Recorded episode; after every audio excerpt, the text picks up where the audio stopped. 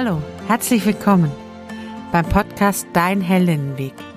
Mein Name ist Sarah Prinz, ich bin Heldinnenbegleiterin, seit vielen Jahren Supervisorin und Coach und in diesem Podcast erfährst du als selbstständige Freiberuflerin, Unternehmerin, wie du weiterkommen und dein Leben souverän, erfolgreich und glücklich gestalten kannst.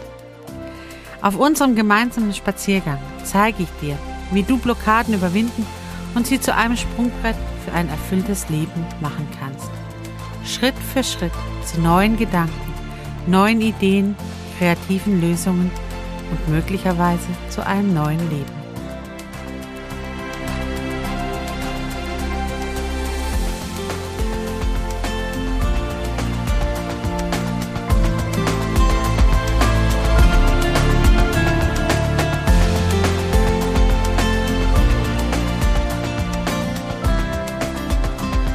Herzlich willkommen. Schön, dass du dabei bist auf dem heutigen Heldinnen-Spaziergang. Atme mal ganz tief durch. Das Schöne ist, den Atem haben wir immer dabei. Ich lade dich mal ein, ganz tief durch die Nase einzuatmen. Und durch den Mund wieder aus. Und nochmal tief einatmen. Und wieder aus. Und noch einmal tief einatmen. Und wieder aus. Und jetzt lade ich dich ein, das rechte Nasenloch zuzuhalten und einzuatmen. Und das linke Nasenloch zuzuhalten und durchs rechte auszuatmen. Und wieder rechts zu halten. Einatmen. Links zu halten, ausatmen rechts zu halten, einatmen. Links zu halten, ausatmen. Mal ein bisschen was anders machen. Unsere eigenen Grenzen spüren. Was können wir? Wie fließt der Atem? Habe ich Begrenzungen durch den Atem? Heute auf den Heldinnen-Spaziergang spreche ich mit dir über grenzwertig spürbar. Strategie heimliche Unbegrenztheit hilft dem Überleben, aber nicht dem Leben. Wie ist es mit unseren eigenen Grenzen? Wie gehen wir mit Grenzverletzungen im Alltag um? Was bedeutet es, überhaupt die eigenen Grenzen benennen zu können? Ich hätte mir als Kind die Frage gewünscht, denkst du, das reicht dir? Spür mal hin. Diese eine Frage hätte mir als Kind geholfen, als Generatorin mit einer definierten Milz habe ich ein gesundes Bauchgefühl. Das bedeutet, ich spüre meine Grenzen, wenn ich bei mir bin und wenn man meine Grenze respektiert. Da ich als Kind aber von außen begrenzt wurde, weil meine Mutter wusste, was scheinbar für mich genug ist und was mir reicht und was gut für mich ist, ohne mich selber spüren zu lassen, habe ich eine andere Strategie gelernt zum Überleben. Die Strategie, heimlich unbegrenzt zu leben. Was Grenzverletzungen im Alltag bedeuten und wie wir als Erwachsene wieder zurückfinden zu einem gesunden Grenzbewusstsein. Darüber spreche ich mit dir heute auf dem Heldinnenspaziergang. Spürst du deine eigenen Grenzen? Kannst du deine Bedürfnisse äußern und für sie einstehen? Auch heute auf dem heutigen Heldinnenspaziergang haben wir wieder Begleitung.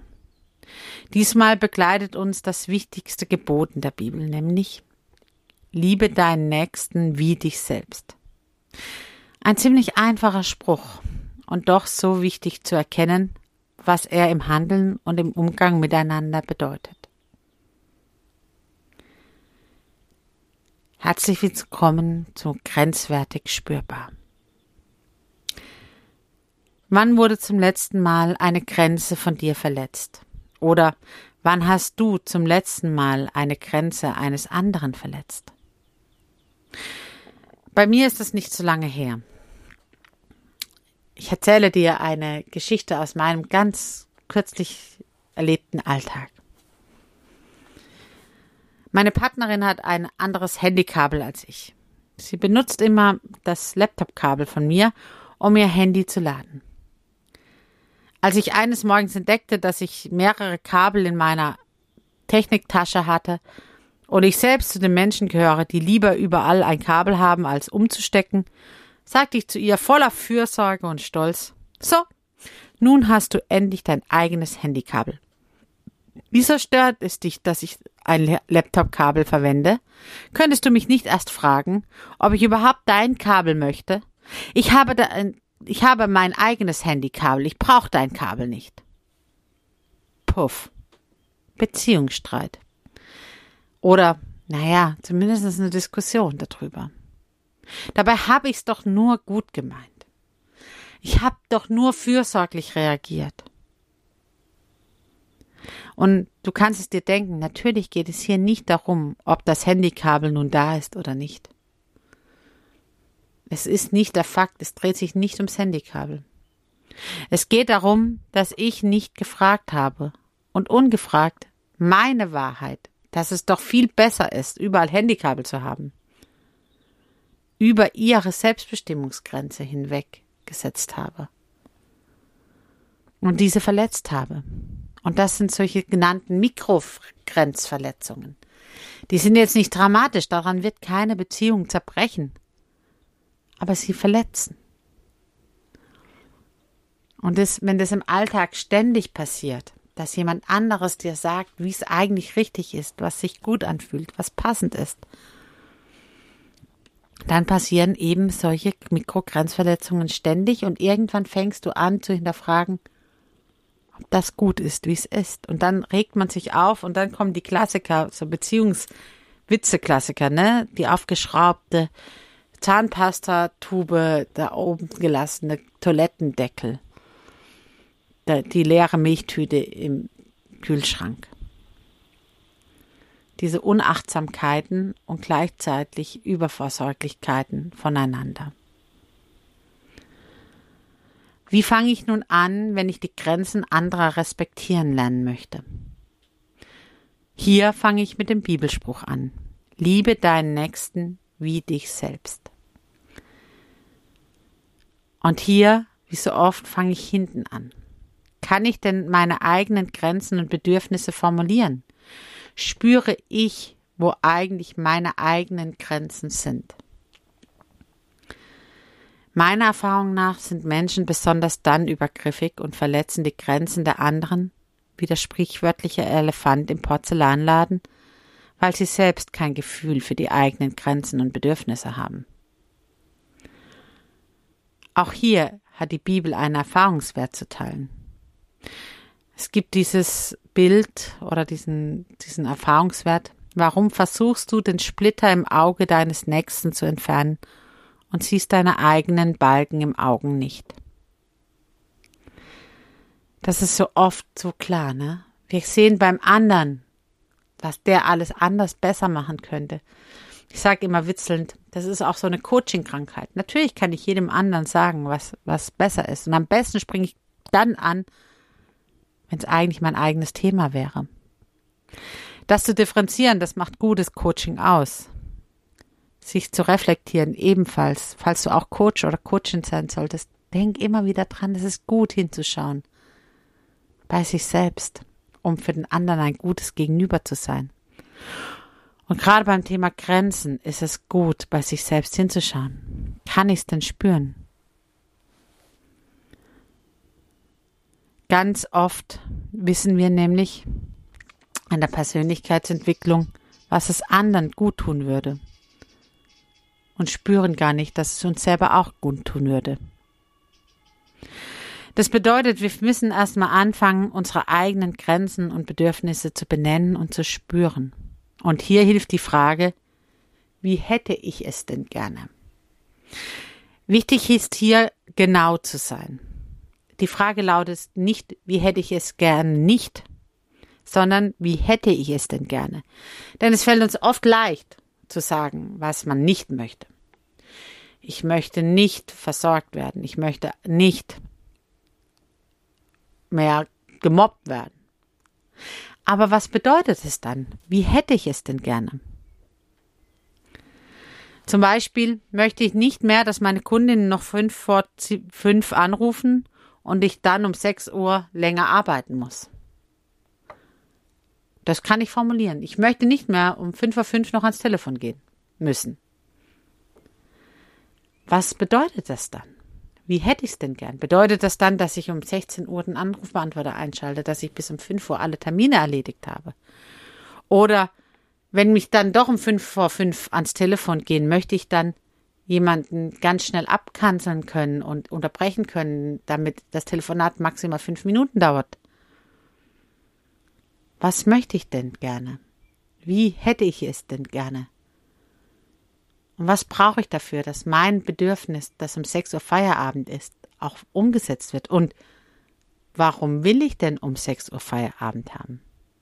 Ist das wirklich mein Bedürfnis, weil ich merke, um 6 Uhr ist meine Energiehaushalt zu Ende, weil ich schon um 7 Uhr angefangen habe und schon ewig lang ohne Pause gearbeitet habe? Oder bin ich um 6 Uhr jemand, der einfach in der Dunkelheit Angst hat, nach Hause zu gehen? Passt dann 6 Uhr auch noch im Sommer? Oder möchte ich um 6 Uhr zu Hause sein, weil da meine Familie ist und ich das Bedürfnis habe nach Privatleben und Beziehungsleben?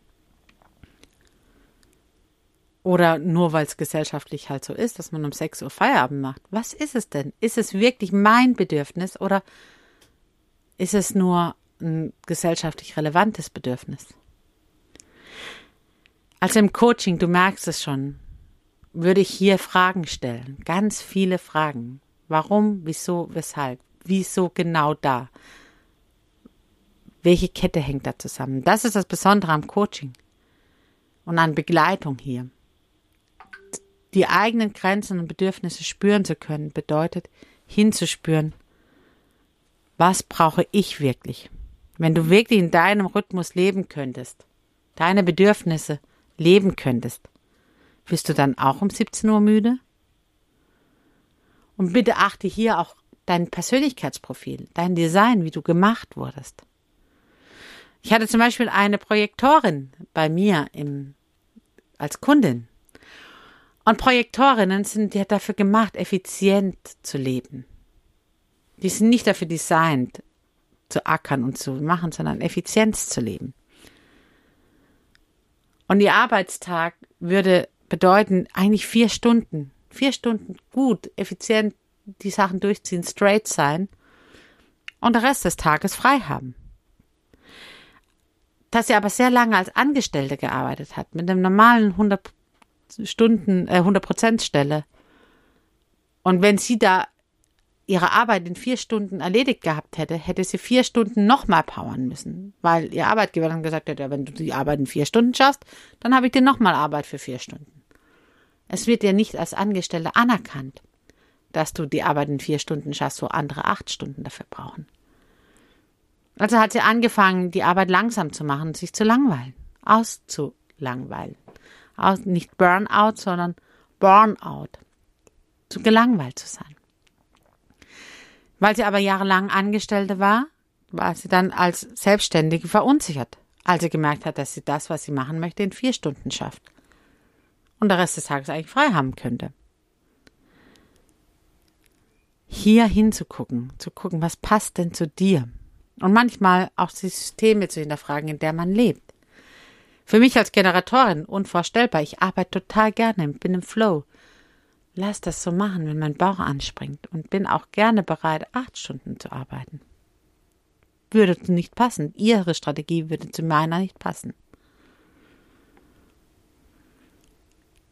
Wir fangen also an, alte Glaubenssätze zu lösen und Systeme uns anzuschauen. Arbeiten bedeutet den ganzen Tag produktiv sein. Nein. Seitdem arbeitet sie nach ihrem Biorhythmus, ist schnell und effektiv und hat enorm viel Freizeit. Wichtig ist hier hinzugucken, passt die Systeme zu dir. Und zum zweiten Schritt Liebe deinen Nächsten wie dich selbst bedeutet in Liebe seine Grenzen und Bedürfnisse zu äußern. Meine Partnerin sagt immer, es gibt keinen Grund dafür, seine Bedürfnisse unfreundlich zu formulieren. Und auch das beobachte ich bei mir selbst und auch bei meinen Kundinnen. Gerade am Anfang, wenn man übt, die Grenzen und Bedürfnisse zu benennen, passiert es, dass man unfreundlich herausplatzt.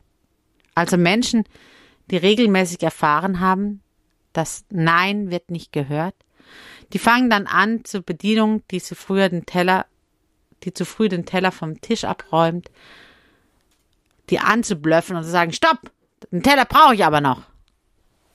Und die Tonlage passt nicht zur Situation. Sei freundlich zu dir. Übung macht die Meisterin. Und ich habe den Anfang des Satzes im Kopf. Liebe. Du hast jedes Recht dazu, andere auf deine Grenzen und Bedürfnisse hinzuweisen, deine Bedürfnisse zu äußern. Mach dir aber bewusst, du darfst das in Liebe und Bestimmtheit tun. Manche verwechseln Klarheit mit Unfreundlichkeit.